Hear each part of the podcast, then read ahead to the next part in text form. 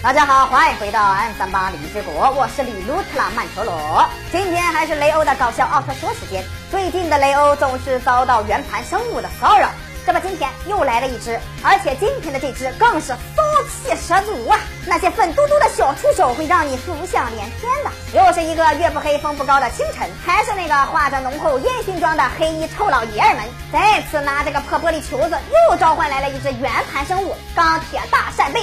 看来这个黑衣老抛该是宇宙海产品交易市场卖水货的呀！没想到被你看穿了。第一次召唤来了个海蜇，第二次召唤来了个大闸蟹，这次又招来个大扇贝。我说你是不是缺心眼啊？前两只都被雷欧吃光了，你这次又来个更好吃的，你到底是想杀了雷欧，还是想把雷欧喂得白胖胖啊？地球这边，凤元碰巧准备吃晚饭，突然一阵疯狂的地震，凤元意识到又有老铁送海鲜了，拿起锅铲准备来个辣炒大扇贝。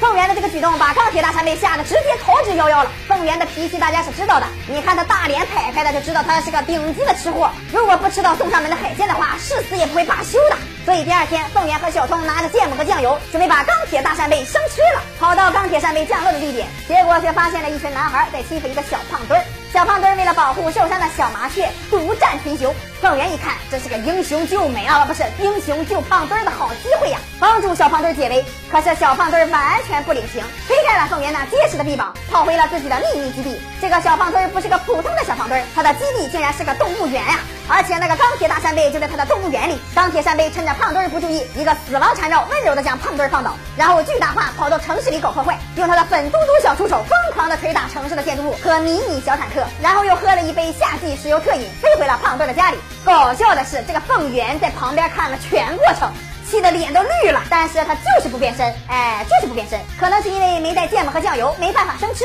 所以到了第二天，凤元备齐了各种蘸料，飞奔到了胖墩的家里。但是胖墩不愿将钢铁扇贝交给凤元，凤元答应胖墩，只要把钢铁扇贝给他，他就把这期李动漫的沙发让给胖墩。胖墩二话不说，直接把扇贝给了凤元。可是钢铁扇贝不乐意了，直接巨大化抓走了胖墩跟小通。凤元变身雷欧，一个手刀切断了扇贝粉嘟嘟的小触手，救了胖墩跟小通，然后使出了他在新东方苦练两万多年的厨艺，切掉多余的杂质，翻着跟头调整火焰的强度。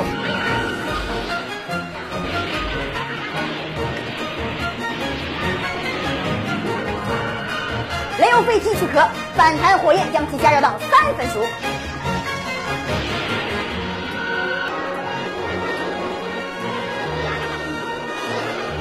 放入光之调味料，刺身火焰扇贝制作完成。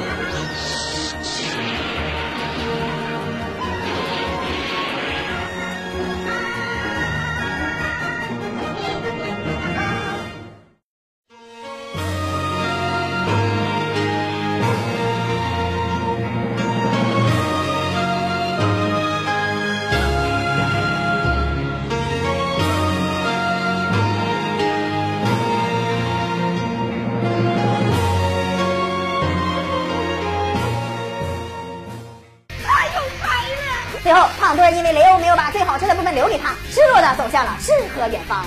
吃货的心情，大家可能不太理解。对我们吃货来说，食物就是天，食物就是地，金山银山不如一顿小烧烤。那么雷欧下期会遇到什么好吃的呢？请时刻关注李动漫，我们每天十一点半和四点半都会更新，不要错过精彩节目。咱们下期再见。